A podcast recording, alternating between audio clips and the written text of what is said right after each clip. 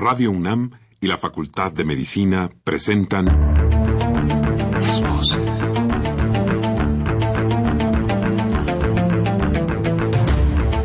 Voces. Las voces. Las voces. Voces. Las voces de la salud. Reflexión y análisis de las ciencias médicas. Acompáñenos.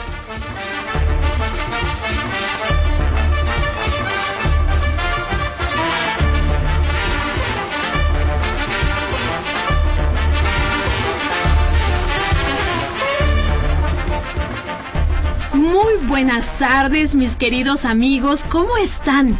¿Cómo les va en este mes de mayo? Pues yo aquí extrañándolos, ¿verdad? Espero que ustedes me hayan extrañado. Y bueno, ya saben, estamos en este su programa de la Facultad de Medicina de la Universidad Nacional Autónoma de México y Radio UNAM. Nada más y nada menos que en nuestro programa Las Voces de la Salud. Yo soy la doctora Guadalupe Ponciano y el día de hoy, como siempre, mis queridos amigos, tenemos un tema de salud muy importante para todos. Es problemas urgentes de salud materna. Además, muy ad hoc, ¿verdad? Con el 10 de mayo que acaba de pasar, el Día de la Madre, y se encuentran con nosotros para desarrollar este tema tan importante, no solamente para todas las mujeres, sino para todos los radioescuchas, la doctora Rocío Guerrero Bustos. Rocío, bienvenida a este tu programa, Las Voces de la Salud. Muchas gracias, buenas tardes. Muy bien. Y tenemos también aquí al doctor Fausto Moisés Coronel Cruz. Fausto, bienvenido a Radio UNAM. Muy buenas tardes a ti y a todos tus radioescuchas. Eh, muchas gracias. Y bueno, mis queridos amigos, recuerden que este es un programa que nosotros hacemos por y para ustedes. Así que una de las mejores cosas que nos pueden hacer es la retroalimentación o la realimentación, ¿verdad? Ahora ya está muy en boga. Eh, y pues para esto les pedimos que se comuniquen con nosotros, traigan una pluma, un lápiz, un papelito, por favor, para que nos llamen, para que aprovechen que tenemos aquí a Rocío y a Fausto y nos hagan preguntas sobre este problema tan importante, las, eh, la salud materna. Les doy el teléfono, mis queridos amigos, es el 55 36 89 89, repito, 55 36 89 89 con dos líneas. Y si usted, mi querido amigo, mi querida amiga, nos está escuchando en el interior de la República, bueno, no se quede con las ganas de hacer preguntas o comentarios, le doy el teléfono que es una alada sin costo, es el 01 800 505 2688. Lo repito, 01 800 505 2688. Bueno, mis queridos amigos, vamos a hacer una pequeña pausa y regresamos a Voces de la Salud con el tema del día de hoy, problemas urgentes de salud materna. Regresamos.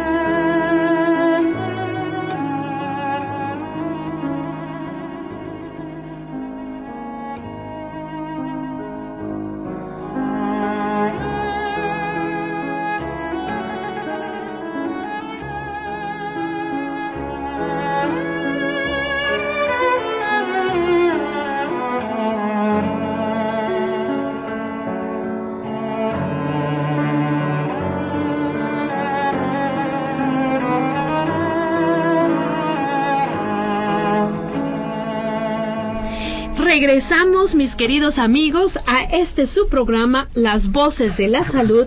Y repito, el tema del día de hoy, problemas urgentes de salud materna. Y tenemos a nuestros amigos Rocío y Fausto. Me voy a permitir, como siempre, mis queridos radioescuchas, pues compartir con ustedes el currículum de nuestros invitados para que ustedes los aprovechen, para que nos llamen por teléfono y podamos preguntar. Eh, hay muchas preguntas, yo creo, en el tema. Y entonces, bueno, vamos a leer tu currículum, Rocío. La doctora Rocío Guerrero Bustos es médico cirujano por la UNAM. Eh, ella tiene una especialidad en ginecología y obstetricia y un posgrado en un diplomado en biología de la reproducción. Actualmente, la doctora Guerrero es coordinadora de enseñanza en el área ginecológica de México. Pues bienvenida, Rocío. Y de nuevo, y el doctor Fausto Moisés Coronel Ruiz, él también es médico cirujano por la Universidad Nacional Autónoma de México, tiene una especialidad en ginecología y obstetricia, un posgrado en perinatología y medicina materno-fetal.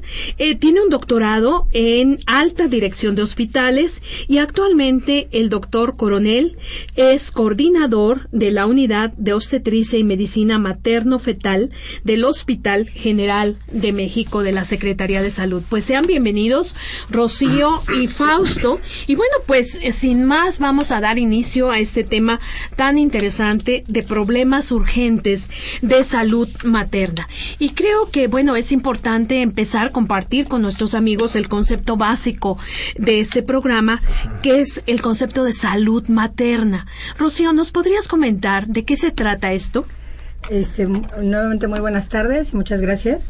Es importante tomar en cuenta que las pacientes, la mujer que se quiere embarazar, tiene que tener también eh, una consejería preconcepcional y durante el embarazo, pues eh, cubramos todos los riesgos que puede presentar la paciente durante el embarazo para que llegue a término adecuadamente su embarazo.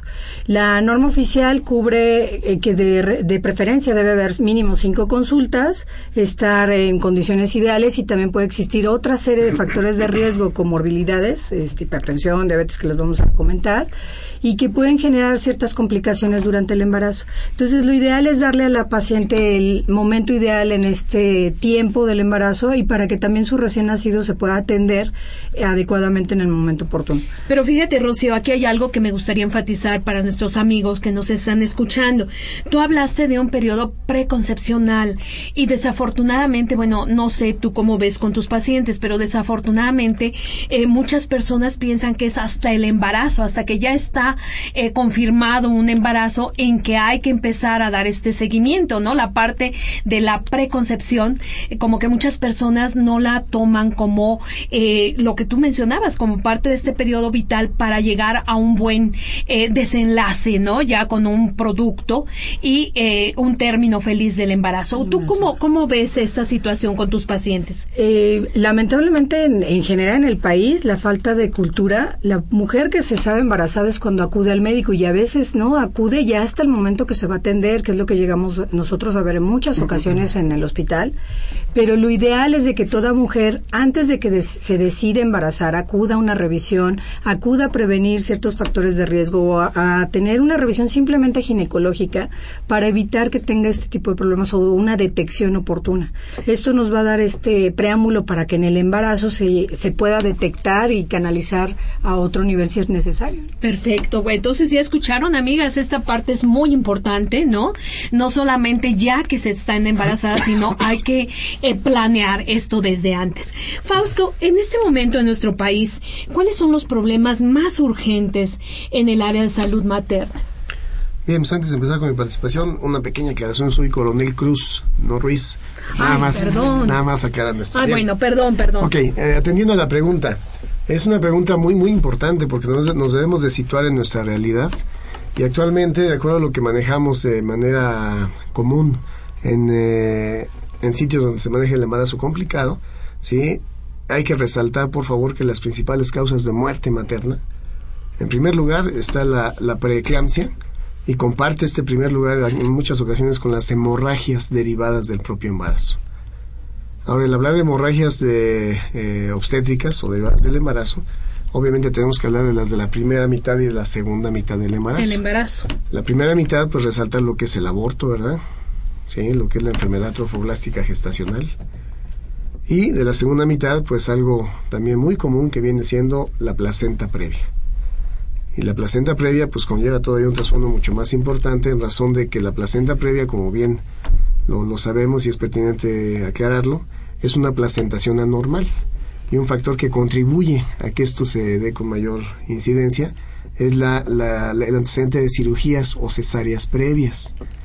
Y actualmente el índice de cesáreas pues también es un problema de salud importante, porque eso es lo que nos lleva a la placenta previa y la placenta previa nos genera estados de hemorragias que evidentemente, vuelvo a insistir, ocupan uno de los primeros lugares como causa de muerte materna. Perfecto. Fausto, bueno, una disculpa, eh, doctor Fausto Moisés Coronel Cruz. No, gracias. Eh, perdón. Ah. Bueno, eh, entonces un poquito haciendo un resumen para nuestros radioescuchas, dentro de los principales problemas de salud materna actualmente en el país tenemos la preeclampsia, la hemorragia obstétrica y bueno, infecciones del embarazo, ¿no? Y, bueno, algo muy importante que me gustaría retomar después, si tú gustas, Fausto, esta cuestión de una mayor eh, cantidad de eh, cesáreas, ¿no? Una, muchas de ellas que realmente no son necesarias, hay una serie de situaciones atrás de todo esto, ¿no? Que están incrementando el número de cesáreas y que como tú mencionabas, pueden ser un factor de riesgo para placenta previa y todas las complicaciones que puede tener, ¿no? la placenta previa.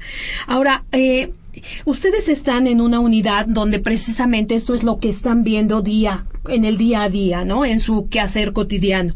Eh, ¿Cuáles eh, serían, cuáles son las formas de, de, atender este tipo de complicaciones? ¿Tienen ustedes dentro del servicio, no sé, subespecialización? No sé, nos gustaría que nos comentaran cómo es que ustedes dan atención a todo esto día con día.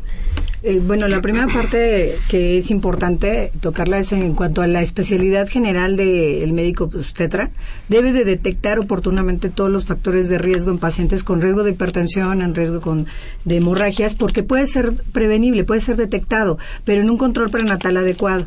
Eh, nosotros, en nuestro caso, en nuestro hospital, eh, se activan equipos de respuesta inmediata para la atención en pacientes que nos llegan con esta serie de problemas cuando es de manera urgente. Cuando es en la parte de la consulta, que ya lo comentará un poquito más el, doctor Coronel, es la parte del control por medicina materno-fetal o embarazo de alto riesgo. Pero en nuestro nivel de, de salud a nivel país, el primero y el segundo nivel, que y como él muy bien lo comentó, pues bueno, siguen siendo las primeras causas de muerte materna la hipertensión, la preeclampsia y la hemorragia. Y pueden ser prevenibles. Eh, si el primero y segundo nivel lo detecta en el momento durante ese control prenatal y eh, sobre todo la preeclampsia en un segundo trimestre, podemos nosotros eh, ver todas las condiciones que requiere esa paciente y interrumpirlo o vigilar a la paciente en el momento ideal. La hemorragia en muchas ocasiones llegan en una situación especial y nosotros, bueno, tenemos que actuar como equipo de salud, que nosotros ya lo hemos este, instalado en nuestro hospital, para evitar esa serie de complicaciones. Y sí me gustaría mucho que la parte que el doctor va a tocar de embarazo alto riesgo, ¿no? Claro. Sí, Fausto. En este caso, vamos, eh, dejar en claro, nosotros somos un tercer nivel. Y aparte de ello, el Hospital General de México es un hospital de concentración. ¿Qué quiere decir esto? Que nos llegan ya los casos con alguna complicación eh, ya, avanzada. Entonces, como bien lo decía la doctora Guerrero, ojalá ahí eh, se, se, puntualice y eso llegue a, establecerse. El, el, mejor control prenatal está antes del embarazo, eso ya se dijo de inicio. Sí, sí, sí, y, es algo que hay que enfatizar, ¿verdad? Por supuesto. Y aparte de ello también eh, aclarar, por favor, que el primer nivel es fundamental en la atención de salud de nuestra población, porque es el primer contacto. Y evidentemente, cuando este primer nivel esté trabajando de manera óptima y adecuada, o sea, en las mejores condiciones, ahí se van a detectar los problemas para evitar que avancen. Y se van a poder. que lleguen como una emergencia, ¿no? Como decía Rocío, con ustedes. Y se van a poder eh, canalizar o referir oportunamente para evitar los grandes problemas que generan aumento de la morbilidad y de la mortalidad, tanto materna como fetal, ¿eh? Porque trabajamos con un binomio, no olvidar eso. Ahora, esto yo lo resalto, ¿por qué? Porque nosotros, a nosotros nos toca atender ya lo que está complicado, ¿de acuerdo? O sea, el resultado de lo que se pudo haber previsto. De una falta de atención o falta de... Es claro. Ahora, dejar también muy, muy en concreto que eh, la medicina hoy en día se basa en la prevención. ¿sí? Y no, no tanto en la curación y ojalá podamos adquirir ese estándar en algún momento. Pero vamos, eh, atendiendo directamente a la pregunta, afortunadamente en el Hospital General Sí. Afortunadamente en el Hospital General tenemos, tenemos una, un área de perinatología y medicina materno-fetal. Ya perfectamente establecida gracias al apoyo de nuestras autoridades del hospital que nos han eh, dado lo necesario para poder trabajar. Y aparte eh, tenemos al personal que nos que nos ayuda a llevar este tipo de acciones que son médicos con la alta especialidad de medicina materno fetal que ahora sí que también es pertinente aclararlo el médico que hace la, la especialidad de ginecología y obstetricia aparte tiene que hacer la alta especialidad en perinatología y medicina materno-fetal para atender este tipo de casos. Y allí en el hospital tenemos toda la infraestructura para poder llevar a cabo la atención de estas usuarias. Claro, pero como usted decía, estamos hablando de un tercer nivel. Y Rocío. Eh, usted comentaba de la parte de las complicaciones que nos llegan como un problema de emergencia, pero tenemos que, y por eso es mucho el énfasis en el primero y segundo nivel de atención, porque la prevención parte a partir de, de pacientes que traen ya problemas o comorbilidades, que son hipertensas crónicas, diabéticas, obesas, que nos van a complicar todavía más el embarazo. Entonces, o que tienen también deseos de embarazo, también se van a complicar cuando se llegan a embarazar, en la búsqueda de un embarazo, o la edad materna avanzada, o la adolescencia, que es un problema ahorita de salud pública, ¿no? Entonces, todos estos problemas a nosotros nos van a generar que desemboquen en las dos causas principales de muerte materna, que es la enfermedad hipertensiva y la hemorragia, y aparte lo, del proceso infeccioso. Pero todas esas comorbilidades también eh, no hay que dejarlas de un lado, porque son las que dan dentro de la prevención o durante durante el embarazo otra serie de complicaciones para llegar a esas mismas, ¿no? Perfecto, sí, de hecho, bueno, mis queridos amigos, ustedes recordarán que nosotros tuvimos un programa muy interesante de embarazo adolescente. Eh, con eh, personal del Instituto Nacional de Perinatología y bueno, nos decían esta situación, ¿no? Que una serie de complicaciones. ¿Qué les parece? Hemos estado hablando de hipertensión, hemos estado hablando de preeclampsia, pero a mí me gusta mucho siempre que a nuestros radioescuchas les quede muy claro de qué estamos hablando. Eh, Fausto, ¿me podrías especificar, por ejemplo, cuando hablamos de preeclampsia, qué es lo que estamos, a qué nos estamos refiriendo? Sí, como no, con todo gusto. vamos, la, la preeclampsia es la elevación de la presión arterial. ¿De acuerdo? Y esta suele ocurrir por definición o es la que acontece específicamente durante el embarazo y cuando éste ha superado las 20 semanas de gestación. ¿Sí? Exceptuando los casos en los que estamos hablando de enfermedad trofoblástica gestacional, que son las excepciones. Pero lo más común es que este tipo de proceso se presente después de las 20 semanas de gestación asociado a proteinuria, esto es, la eliminación de proteínas elevada a través de vías urinarias. Esa es una preeclampsia. Esa es la preeclampsia. Y Rocío, ¿cuáles son los factores? Tú hablabas de factores predisponentes que debe de estar la, la paciente o la persona que planea embarazarse al pendiente. En el caso de la preeclampsia, ¿cuáles son estos factores que predisponen?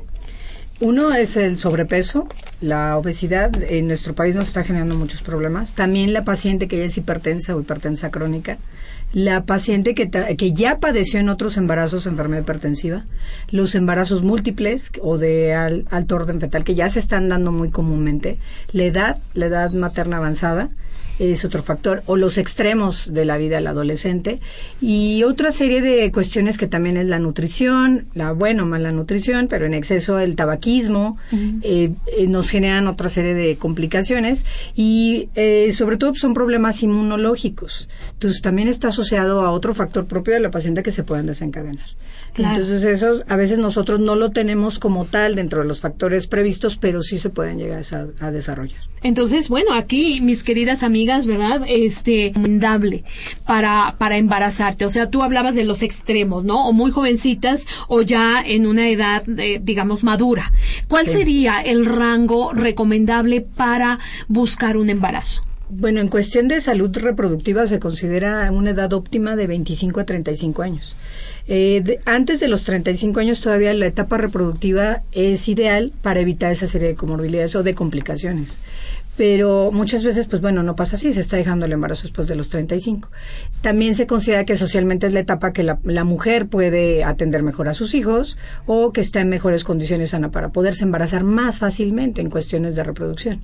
Después ya es mucho más difícil después de los 35, no imposible, pero ya es, ya empieza a ver también el reloj biológico de cada mujer puede variar, ¿no? Claro. Eh, Fausto, ¿cuáles son los principales síntomas de esta preeclampsia? Bien, la, la se va a caracterizar por aumento o eh, dolor de cabeza. Es una de las manifestaciones iniciales. También la, paciente suele retener líquidos, esto es que se, se dematiza, se hincha, pues, más de lo habitual. ¿De acuerdo? el durante el embarazo es común que la paciente se dematice un poco, pero no en exceso. Es un dato más.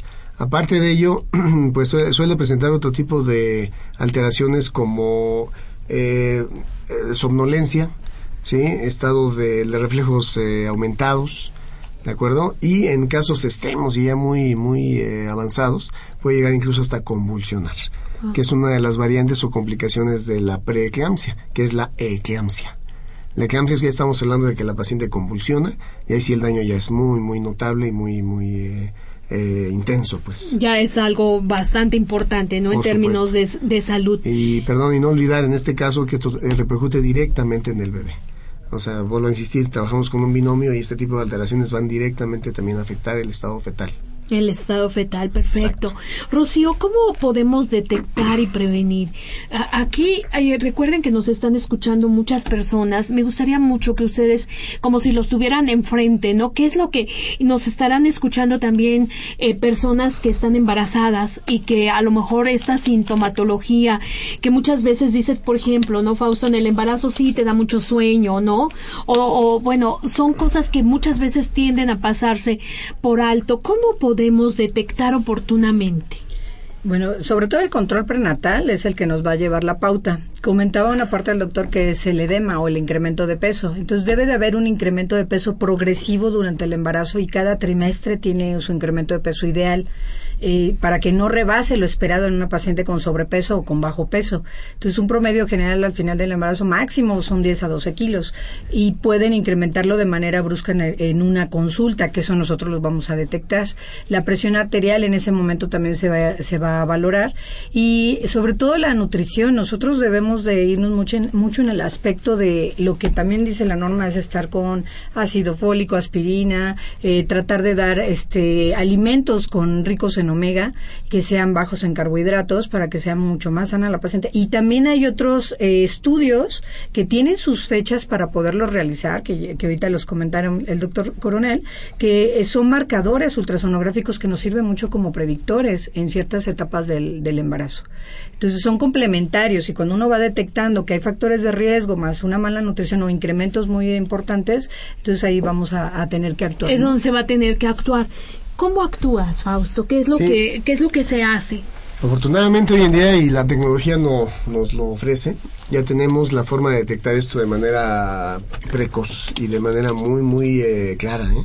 Entonces, esta detección se hace desde las 11 y 14 semanas.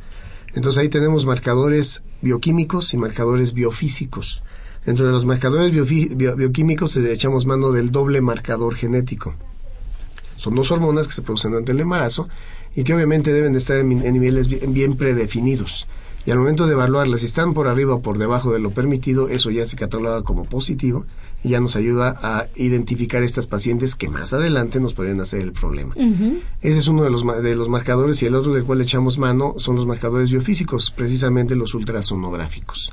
Como ya lo comentaba la doctora Guerrero, y aquí nos vamos directamente a evaluar la onda de las arterias uterinas. Esto es cómo corre la sangre a través de las arterias uterinas, que en alguna medida van a nutrir a la matriz. Pues. Ah, Entonces, en este caso se evalúan por flujometría Doppler, que es un método un poquito sofisticado, pero que ya se tiene a la mano. Y obviamente si hay una positividad en la valoración de este tipo de parámetro, nos está también ayudando a identificar qué pacientes, y dense cuenta, desde las 11, 14 semanas podemos saber qué paciente nos a va a la 20, ¿verdad? o después de la semana 20. Por ahí de las 26, 30 semanas nos va a ser el problema. Entonces nos estamos adelantando prácticamente 14, 15 semanas. Aquí Maravilloso, te permite hacer muchas cosas, ¿no? Prevenir sobre todo, por ¿no? Supuesto. Y obviamente la sensibilidad para detectar este tipo de problema por estos dos estudios es altísimo. O sea, es muy, muy eficaz. Ahora, cuando se detecta que alguno de estos dos tiene un dato de positividad, ¿sí? entonces nos permite actuar dando fármacos. Y en este caso es tan sencillo como dar aspirina. Ácido acetil salicílico, 100 miligramos, ¿verdad? Que nos van a ayudar a prever esto. Y deben de darse, por favor, antes de las 17 semanas. Ahora, nos estamos enfocando en preeclampsia.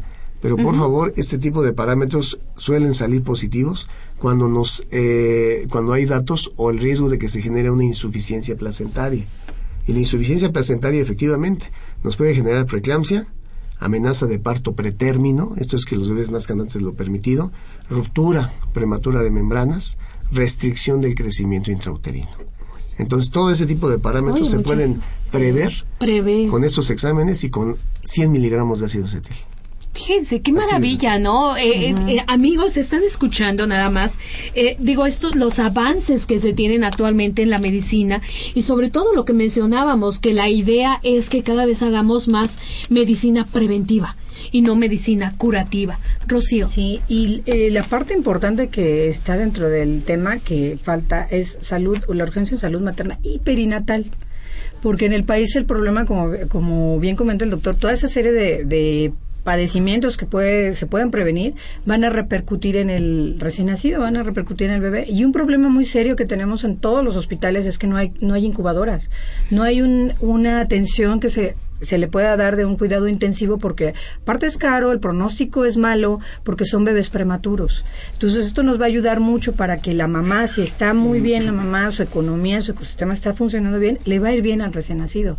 Y esa es la parte que nosotros debemos de cubrir dentro de toda la parte de salud materna y perinatal y le vamos a apoyar el nacimiento para que el pediatra ya se haga o el neonatólogo se haga cargo de la segunda parte. Claro, y esto es importantísimo. Si quieres tener un bebé sano, ¿no? Un bebé a término, bueno, tienes que empezar desde, desde antes de embarazarte, ¿no? Entonces, ojalá muchas mujeres que nos estén escuchando, pues integren esta nueva forma de pensamiento, ¿no? Eh, bueno, pues miren, eh, se nos ha ido rapidísimo el tiempo. Llegamos a la primera mitad de nuestro programa. Amigos, este, ya saben, eh, el día, el tema del día de hoy, problemas urgentes de salud materna. Revisamos esta parte de preeclampsia. Y bueno, todas las dudas, todos los comentarios que ustedes tengan, aprovechemos que están con nosotros la doctora Rocío Guerrero y el doctor Fausto Coronel. Y les repito los teléfonos 55 36 89 89 y del interior de la República 01 800 505 26 89 Ojalá nos llamen, nos vamos a un pequeño corte y regresamos.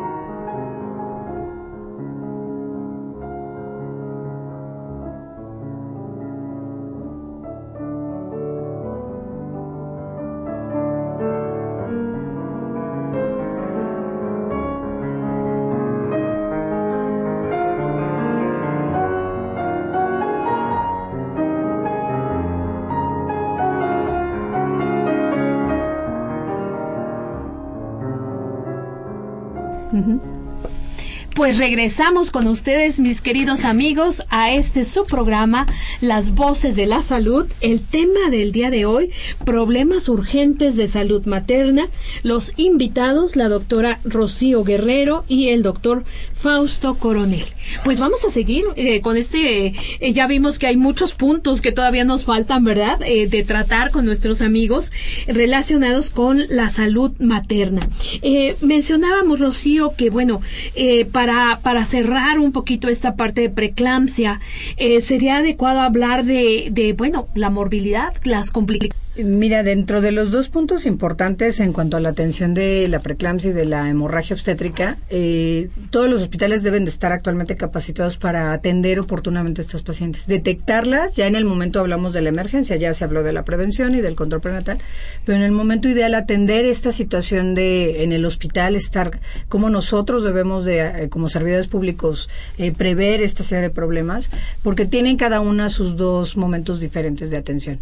Ahora, ya que la paciente esté ya en su puerperio, ya pasamos los momentos álgidos, hay un punto que yo comentaba que era la morbilidad. ¿Qué es la morbilidad? Bueno, las complicaciones que puede tener la paciente a largo plazo y a veces no hacemos caso de esto, porque la paciente que tuvo una preeclampsia, que tuvo una hemorragia, que tuvo una eclampsia, eh, se va muy a gusto a su casa con su recién nacido, que es lo, primero que queremos, que salga viva, que salga caminando como llegó y puede irse a su domicilio, pero no de que debe de dar continuidad a la segunda parte que se Claro, como que se les olvida, ¿no? Ya pasó, fue una complicación y ya. Claro, teniendo el hijo ya se les olvidó, ¿no? Y son pacientes con riesgos importantes de desarrollar una insuficiencia renal.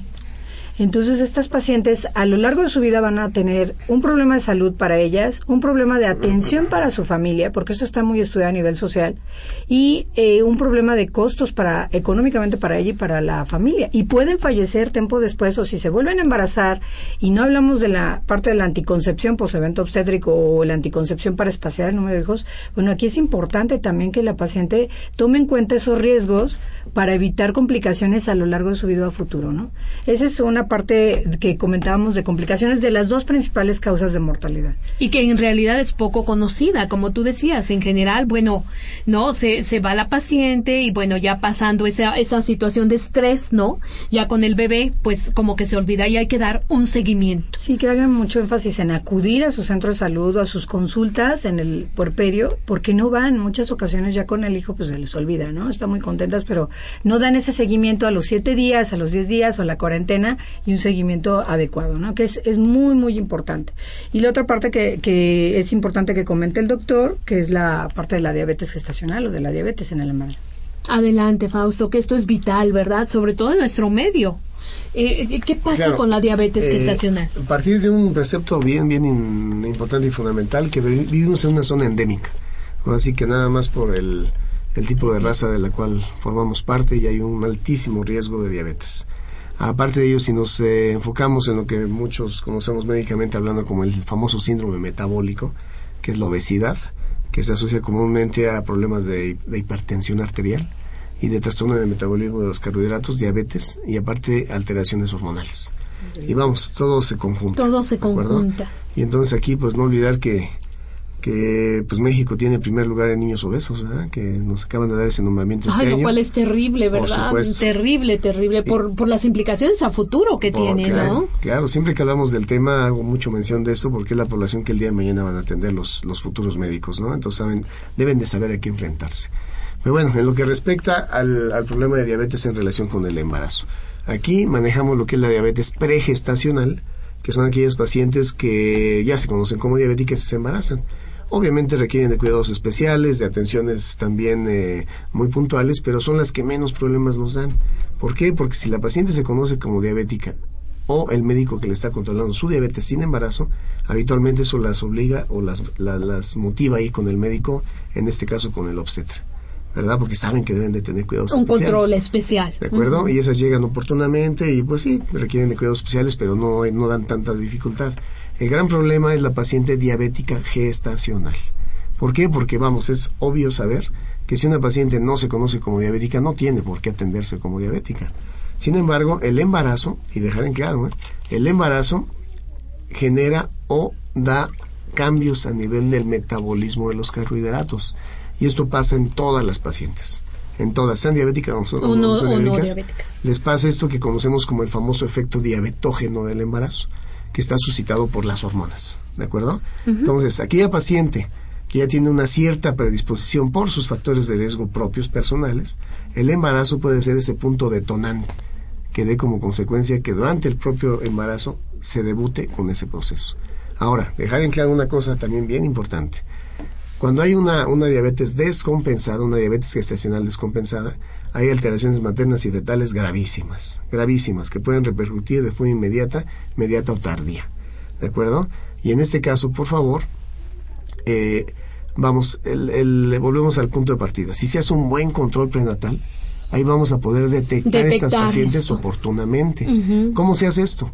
Y vamos, echamos mano, por favor, de lo que conocemos como una prueba de tamizaje o de escrutinio o de búsqueda, para ver qué pacientes tienen esa predisposición. Y es una, una prueba muy sencilla, que consiste en tomar una muestra de sangre en ayuno en la paciente, posteriormente se le da una carga de glucosa por vía oral, ¿sí?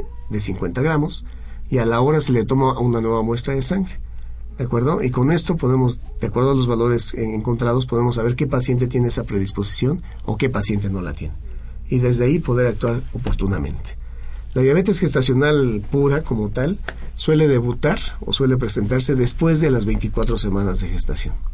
Pero esta prueba de la que estoy hablando puede hacerse desde las primeras semanas de embarazo ahí la importancia ¿no? del control en el embarazo, Por Favor. Entonces, obviamente, si se detecta una paciente con ese estado de alterado, se puede atender también de manera oportuna, ¿sí? Y, la, el manejo puede ser a base de dieta de inicio, y si no responde con pastillitas, hipoglucemiantes orales, o podemos llegar a manejar insulina, insulinoterapia. Pero vamos, aquí cuál es el fin que perseguimos, que la paciente curse su embarazo con estados de normoglucemia, cifras normales de glucosa. ¿Y eso qué va a dar como consecuencia? Que la paciente, vamos, y que nos quede bien, bien, bien en concreto, la paciente diabética bien controlada metabólicamente tiene el mismo índice de complicaciones que la paciente con embarazo normal y les va súper bien. Ahí la palabra mágica es el control. Por supuesto. ¿No? Entonces, amigas y amigos que nos están escuchando, bueno, yo creo que esto es, es vital. Doctor, imaginémonos que por alguna situación una paciente no está con un control en su embarazo y desarrolla diabetes gestacional.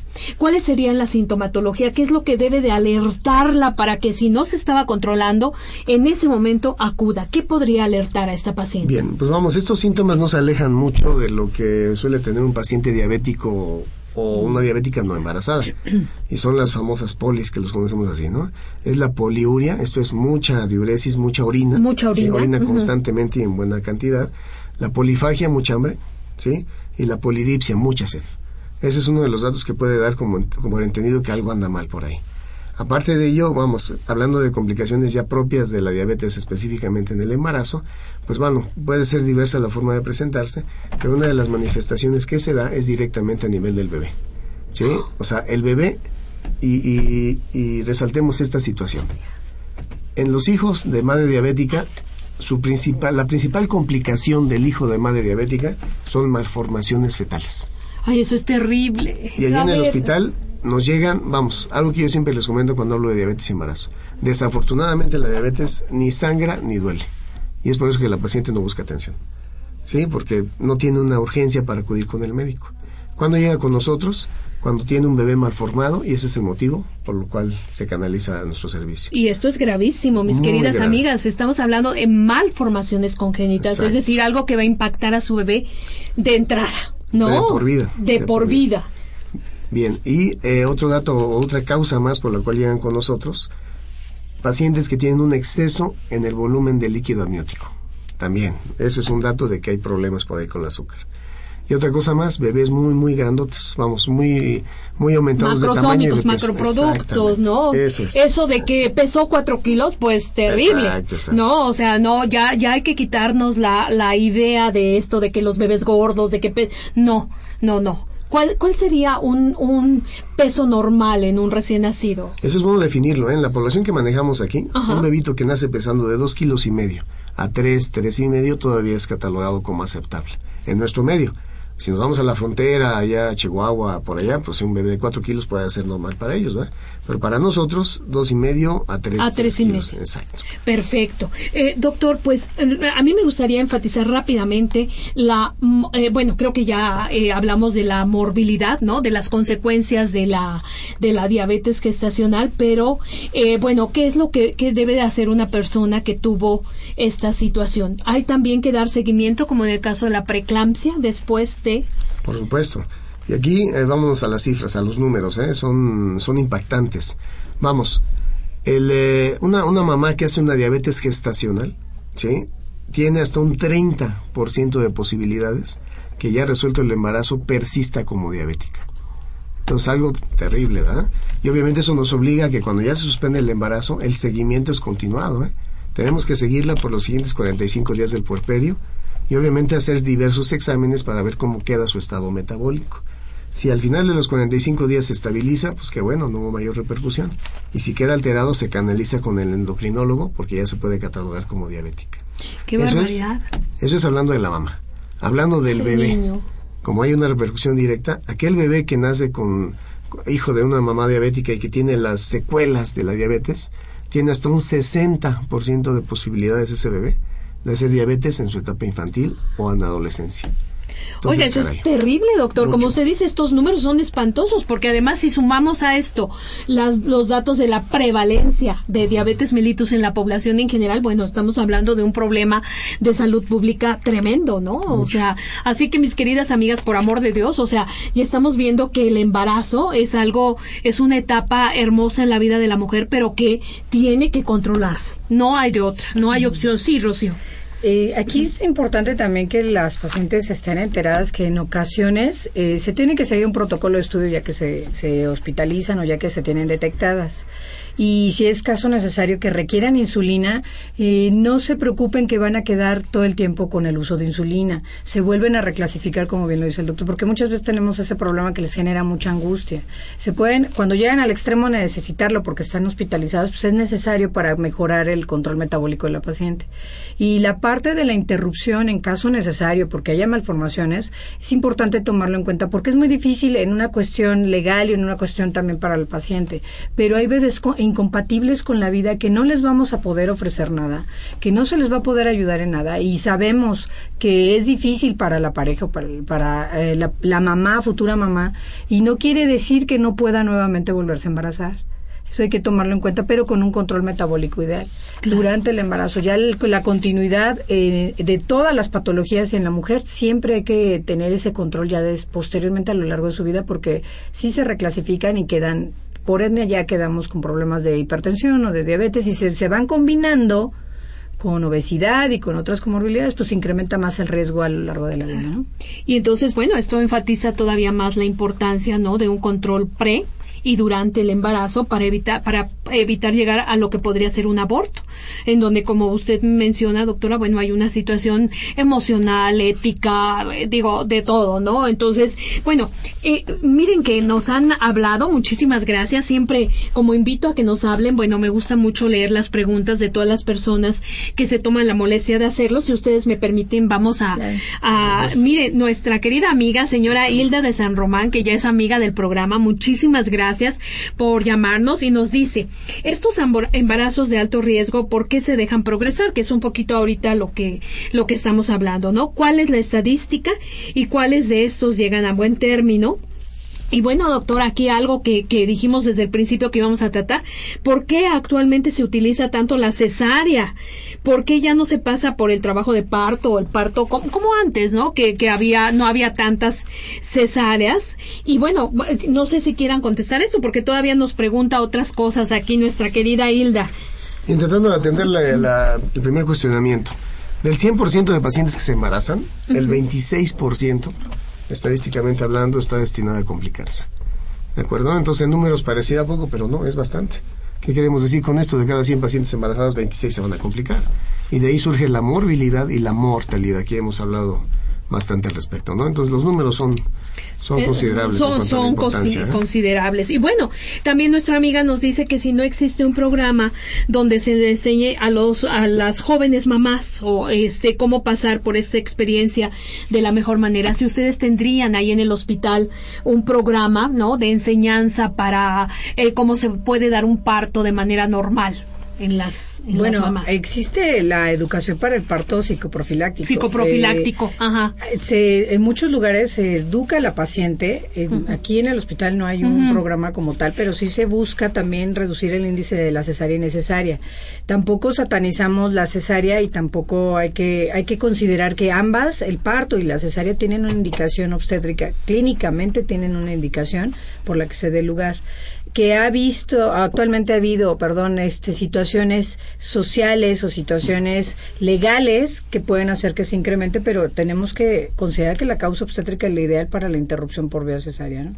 y sobre todo la educación con la paciente o sea sí de que va puede parir sí pero revalorar sus condiciones ideales y educar a la paciente también para que pueda manejar ese trabajo de parto porque muchas veces ya está condicionada que va a llegar al hospital y dice no nada más le da un cólico y ya no quiere que, que- ya no quiere Claro. Trabajo de parto cuando el trabajo de parto Pide la cesárea. ¿no? Exactamente, y todo tiene su historia. Entonces, también esto tiene mucho que ver en el control prenatal, que nosotros vayamos revalorando y, y concientizando a la paciente y educándola, que es el cómo va a ser el trabajo de parto, cómo se va a llevar a cabo el trabajo de parto, o en, en caso extremo que se tenga que interrumpir por una cesárea, o que ya desde un principio ya notamos que no va a poder por ser un producto muy y se grande, programa ya y una cesárea. una cesárea Claro. electiva. ¿no? Bueno, tenemos también aquí otra pregunta. Muchas gracias. Felicita el programa. Muchísimas gracias, María del Socorro Galván Molina.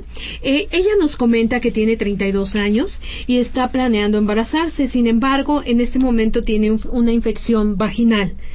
Eh, ¿Esto puede ser impedimento para el embarazo? ¿Qué debe de hacer? Y si le, le podrían orientar con algún tipo de estudio que ustedes supieran o que, que- ¿qué le podríamos decir a Socorro? Bueno, sobre todo debe de acudir a su revisión ginecológica regular, que es cada seis meses, una revisión completa, eh, con un papanicolau y en caso necesario una colposcopía. Si tiende a tener eh, problemas de infecciones recurrentes, entonces ahí se revalora un cultivo, pero primero hay que revalorar a la paciente qué es lo que, lo que requiere. Todos los procesos infecciosos y dentro del estudio preconcepcional o de reproducción, bueno, hay que quitar esa serie de factores de riesgo para evitar que se vuelvan a presentar durante el embarazo, porque la infección, que es un tema que, que le hemos dado menos importancia, pero muchas veces de la infección de vías urinarias y de la infección vaginal se conllevan otra serie de complicaciones para el embarazo. ¿eh? ok, Entonces, también entonces María del Socorro, bueno, aquí hay que tomar cartas Claro, en el asunto, ¿no? Eh, la señora Verónica Cervantes Ruiz, de 28 años, les pide que si nos pueden hablar del uso de progesterona en una mujer embarazada mayor de 35 años. Bien, la, la progesterona tiene indicaciones muy precisas y es muy útil. Y habitualmente la, la empleamos eh, cuando tenemos pacientes con diagnóstico de amenaza de parto pretérmino. Esto es aquella- aquellas condiciones que, que implican la posibilidad o el riesgo de que el bebé nazca antes de las 37 semanas. Y obviamente eso pues no debe de ocurrir, ¿verdad? Porque un bebé que, que nace con eh, un estado de prematurez pues se enfrenta a las complicaciones que, que conlleva ese, esa, ese, ese propio estado, que son alteraciones respiratorias y también hemorragia intraventricular. La progesterona la utilizamos con muy buenos resultados en ese tipo de, de pacientes y obviamente nos ayuda demasiado a que las contracciones se puedan eh, eh, retirar, Retirar. controlar y obviamente para dar un seguimiento. Perfecto, Verónica. Bueno, pues entonces ahí está la respuesta. Y por último, el señor Víctor Manuel Serrano nos hace una pregunta eh, en, en donde nos dice que cuál es la fisiopatología por la que se produce el hematoma subcapsular hepático en la toxemia gravídica. Muy, este, muy técnica esta pregunta. Este, no sé si, si Sí, eh, claro que sí. En este caso, y como ya lo dijimos en algún momento, eh, la preeclampsia se caracteriza por una insuficiencia placentaria de inicio temprano. Ahora sí que eso se va generando desde que se lleva a cabo la, la invasión trofoblástica. Y como bien sabemos, hay dos olas de invasión, ¿verdad? Una a las 16 semanas y otra a las 18-20. Entonces, desde ahí se puede dar eh, la génesis de este tipo de proceso. Entonces, si se genera una insuficiencia placentaria, esta va avanzando a lo largo del embarazo y evidentemente se va correlacionando con el estado hipertensivo del propio embarazo. Y entonces, ¿esto qué queda como consecuencia?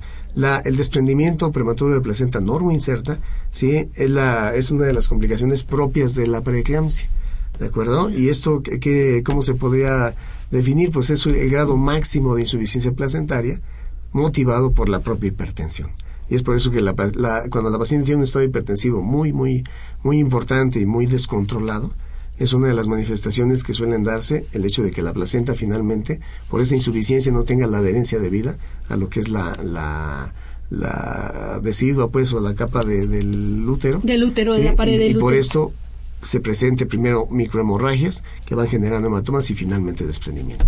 Perfecto. Bueno, este, eh, Víctor, ¿quieres agregar algo, Sí, Rocío? también eh, la parte de, de que estamos hablando de que los factores de coagulación en este tipo de pacientes, eh, estamos en Radio UNAM, por eso también hacen esas preguntas. Sí, nos hacen esas Es- preguntas. eh, generan ciertos problemas en, en la coagulación y por eso las pacientes tienen mayor riesgo de sangrado, mayor estados de hipercoagulabilidad y también cuando una paciente tiene una eclampsia que llega en un momento de convulsión que tiene su cuadro clínico específico, pueden desarrollar un hematoma hepático o ruptura hepática. Y para nosotros, bueno, Oh, es de las terrible. complicaciones más severas porque Terrible. puede este, fallecer en ese momento la paciente. ¿no? Sí, claro. Entonces es importante también de todo este proceso de las complicaciones graves. Perfecto. Bueno, Víctor, pues ahí está la respuesta. Qué mejor que estos especialistas, ¿verdad? Como tú dices en Radio UNAM tenemos esa maravilla, ¿verdad? Bueno, eh, yo creo que una de las cosas que me gustaría que no dejáramos de tocar es eh, qué pasa eh, en, en estas cuestiones de salud materna con las madres infectadas de VIH-Sida. Eh, ¿Tienen algún tipo de atención especial con este grupo de mujeres? Primero me quiero yo ir a la primera parte que volvemos a la prevención. En nuestro país no tenemos una educación para realizarnos una prueba rápida de VIH. Y eso nos va a evitar una serie de problemas a lo largo de toda la De vida toda la reproductiva vida. y durante el embarazo, que ahorita eh, vamos a compartir esta, esta parte de la respuesta para el manejo. Pero las pacientes con VIH son importantes detectarlas, el manejo del embarazo es igual, no tendría por qué haber ninguna otra serie de problemas y aquí lo importante es en el puerperio o en, o en la lactancia. Pero la educación en la prevención, ojalá que mm, nos hagamos más conscientes de hacerlo y es una prueba muy rápida. Entonces no tiene ningún ningún problema mayor. Bien. si. Eh, eh, complementando esta, esta, esta pregunta, eh, un grupo de pacientes pues, muy importante de atender. ¿eh? Ahí en el Hospital General de México, como buen hospital general, tenemos todas las especialidades. Y una de las que representa ahí una, una- un papel fundamental es infectología. Evidentemente es donde se atienden todos este tipo de pacientes. Algo que nos llega con mucha frecuencia es eh, el hecho de que el esposo tiene VIH positivo y la paciente, de la, esposa está embarazada. ¿no? Entonces ahí pues hay que estudiarle evidentemente, ver en qué condiciones se encuentra y cuando se detecta ya con el proceso de embarazo y que tiene la infección, obviamente se le tienen que hacer seguimientos, ¿verdad? Con recuento de, de linfocitos CD4 para ver cómo se encuentran y así también como para valorar, valorar la carga viral que tiene en el momento. Y eso es lo que determina la necesidad de que se le suministren mane- manejos antivirales o antirretrovirales a lo largo de todo el embarazo. Aquí es algo que debemos dejar muy en claro. La paciente ya con diagnóstico de HIV positivo y embarazada es meritoria de manejo generalmente para mantener sus condiciones estables. Y en cuanto se va a resolver el embarazo también dejar en claro. Nunca parto, siempre cesárea. Siempre sí cesárea, Es claro. fundamental para procurar minimizar la posibilidad de que ese bebé pueda estar infectado. Y en cuanto nace el nene, también es una de las pocas indicaciones para no lactancia. No lactancia materna, por favor. Perfecto. Y en cuanto nace el bebé, perdón, en cuanto nace el bebé, también el bebé es meritorio de suministrarle medicación. Y todo eso está perfectamente estandarizado en el hospital. O sea, son pacientes que reciben cuidados especiales, ahí tenemos todo para darlos adelante. Sí, era, el punto, era el punto del recién nacido y, y sobre todo eh, se le debe de diagnosticar en ese momento si él- también él tiene riesgo de VIH positivo y darle tratamiento. Y sobre todo, bueno, eh, si la paciente ya está diagnosticada y establecido, el tratamiento es con eh, retrovirales. De- Y si la paciente, que muchas en mayoría, como les digo, no lo sabemos, no Claro. podemos darles ese manejo, ¿no? Claro. Bueno, pero esto es algo importante. Usted Claro. lo mencionaba. eh, el Hospital General tiene ahorita toda la infraestructura, tanto física como humana, para dar atención, ¿no? A estas pacientes. Bueno, señora Hilda de San Román, ya no me regañe, este, porque no dije nada. Eh, nos decía la, la señora Hilda que hay un sillón para parto eh, especial en donde se- la- el, el parto se lleva a cabo sentada porque no es cómoda la posición horizontal. Si ustedes en el Hospital General tienen este tipo de sillón. No, no contamos con él. O sea, obviamente la atención se da con todos los cuidados necesarios y en la mejor comodidad que la paciente pueda tener. Pero no, no tenemos este tipo de Ok, implementos. bueno, Hilda, ya, ya para que no me regañe. Ok, bueno, pues a mí me gustaría muy rápidamente, muy brevemente, Rocío, una reflexión final para nuestros radioescuchas. Pues sobre todo que acudan a la atención de su control prenatal, Eh, nosotros tenemos el programa de morbilidad, de morbilidad y mortalidad materna y, y, de ahí nos parten muchas cosas. Y es impactante que a veces no sabemos, todos creemos que el embarazo va a terminar en un buen fin y no es cierto. Entonces, eh, que acudan a sus detecciones es lo que a mí más me interesaría. ¿no? Ok, la, la, medicina preventiva, por favor. Eh, Fausto. Claro, eh, y vamos, para ya no redundar en ese mismo punto que es importantísimo, dejar en claro, no existe embarazo sin riesgo, ¿de acuerdo? El embarazo se clasifica en embarazo de riesgo bajo, riesgo medio, riesgo alto y muy alto riesgo. ¿De acuerdo? Aquel que tiene la idea de que, pues vamos, estoy embarazada, ¿para qué voy al médico? No, claro que tiene que ir. Todo embarazo, aunque la paciente sea súper sana, se puede complicar en cualquier momento. Tomar en cuenta que el embarazo es un estado de cambios dinámicos constantes, desde el primero hasta el último día, y en ese proceso puede haber alguna complicación. Y obviamente las complicaciones pueden dar secuelas y una alta mortalidad. Cuídense, por favor. Perfecto. Yo creo que estos dos conceptos fundamentales, la prevención, el control, incluso antes del embarazo, durante el embarazo, y este concepto de, de quitarle lo rosa al embarazo, ¿no? De que no pasa nada, es una etapa eh, maravillosa, etcétera. No, el todo embarazo, como usted decía, eh, eh, implica un riesgo. Entonces, amigas, creo que esto es algo importantísimo. Y por último, vamos, algo que yo siempre le digo a mis pacientes el embarazo es para que lo disfruten, ¿eh? O sea, también no quedamos con la idea de que es, de, es Sí, no, así, de, ah, pero bueno. Algo que yo les digo a mis pacientes es una experiencia que van a vivir dos, tres veces, lo determinará cada paciente, y es para que lo gocen, porque después de eso ya no va a haber más. Entonces, ¿lo pueden gozar? Por supuesto. Obviamente con un buen control prenatal y buenos cuidados. o lo pueden sufrir sin control, ¿verdad, doctor? Entonces, bueno, nos quedamos con eso. Amigos, pues se nos fue el tiempo rapidísimo con este tema tan interesante. Tenemos que despedirnos. Esta fue una coproducción de la Facultad de Medicina y Radio UNAM. A nombre del doctor Enrique Graue, director de la Facultad de Medicina, y de quienes hacemos posible este programa, en la producción y realización, la licenciada Leonora González Cueto Bencomo. Leo, muchísimas gracias. Además, hoy muy ocupada con muchas preguntas, lo cual me da mucho gusto. Eh, también en la producción, la licenciada Erika Lamilla Santos. Erika, como siempre, eres nuestro timón. Muchísimas gracias. En los controles, nuestra querida Socorro Montes. Y en la conducción, el día de hoy, la doctora Guadalupe Ponciano Rodríguez, quien les agradece a nombre de todo el equipo su atención y les recuerda que tenemos una cita en donde, pues en donde más que en Radio UNAM, el próximo jueves a las 12 en este su programa Las Voces de la Salud. Que tengan una excelente semana y recuerden, los esperamos el jueves.